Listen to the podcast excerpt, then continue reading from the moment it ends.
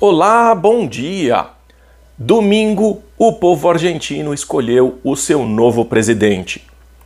Com uma vantagem acima de dois dígitos, a maior vantagem de um candidato a presidente nas eleições recentes na Argentina, Javier Milei, de direita, foi eleito vencendo em 21 dos 24 distritos e esmagou seu adversário Sérgio Massa no interior do país.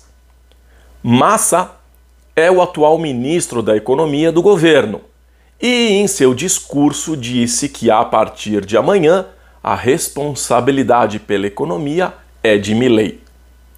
Milley, por sua vez, respondeu: queremos pedir ao governo que seja responsável, que entenda que uma nova Argentina chegou e que haja de acordo, que assumam sua responsabilidade até o final do mandato em 10 de dezembro. Olha que coisa estranha. Massa, mais de esquerda, que deveria mostrar como se faz política, deveria ser mais comedido, está fazendo um papel no mínimo bizarro.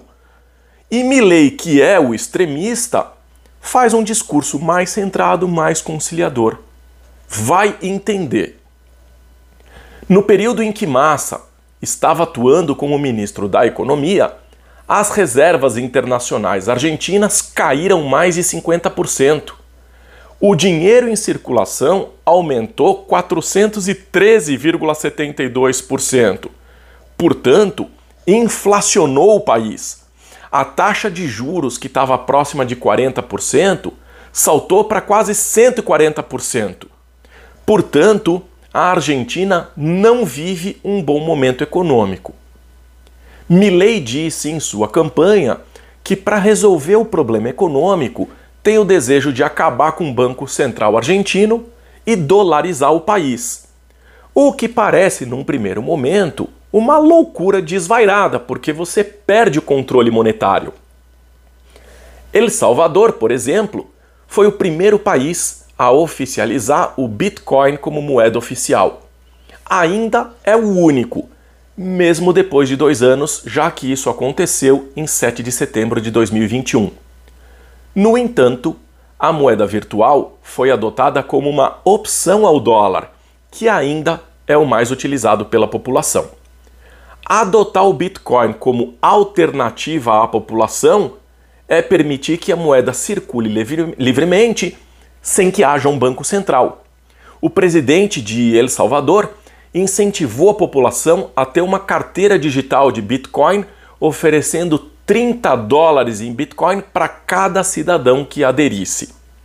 O governo gastou algo próximo de 375 milhões de dólares para a campanha de lançamento da lei Bitcoin. Foi criada a Secretaria Nacional de Bitcoin e incluída uma disciplina nas escolas públicas para tratar do uso da criptomoeda. Os comércios ali são incentivados a usarem o Bitcoin e existem inclusive projetos de Bitcoin City e Bitcoin Beach, por exemplo, cujo principal objetivo é alavancar o turismo na região. O PIB de El Salvador vem crescendo na mesma margem histórica do período que antecedeu a essa medida. A inflação que vinha em alta atingiu quase 8% em 23, mas caiu para algo próximo de 2%, considerado ainda alto para os padrões do país. A taxa de desemprego, no entanto, atingiu o menor patamar dos últimos 20 anos. Como eu não tenho dados anteriores a 95, talvez da história de El Salvador. As aspas aqui loucuras do presidente salvadorenho não pararam por aí. Em 2024, os atuais 262 municípios serão agrupados em apenas 44. O país terá 83% menos prefeitos e de 3 mil vereadores vai cair para 372. Então, El Salvador vai fazer uma economia importante com os gastos públicos, podendo reverter esses valores para a população. Estima-se uma economia de 250 milhões de dólares. Ainda é muito cedo para dizer se a adoção do Bitcoin por El Salvador, sem a presença de um banco central, ajudou ou atrapalhou a economia.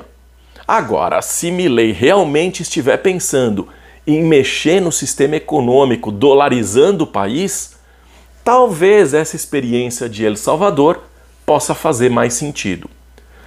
Torço para que os nossos irmãos tenham feito a melhor escolha, torço para que a economia ali cresça de forma sustentável e torço para que a qualidade de vida melhore. Eu torço sempre pelo melhor. Desejo uma ótima semana e até o próximo quadro.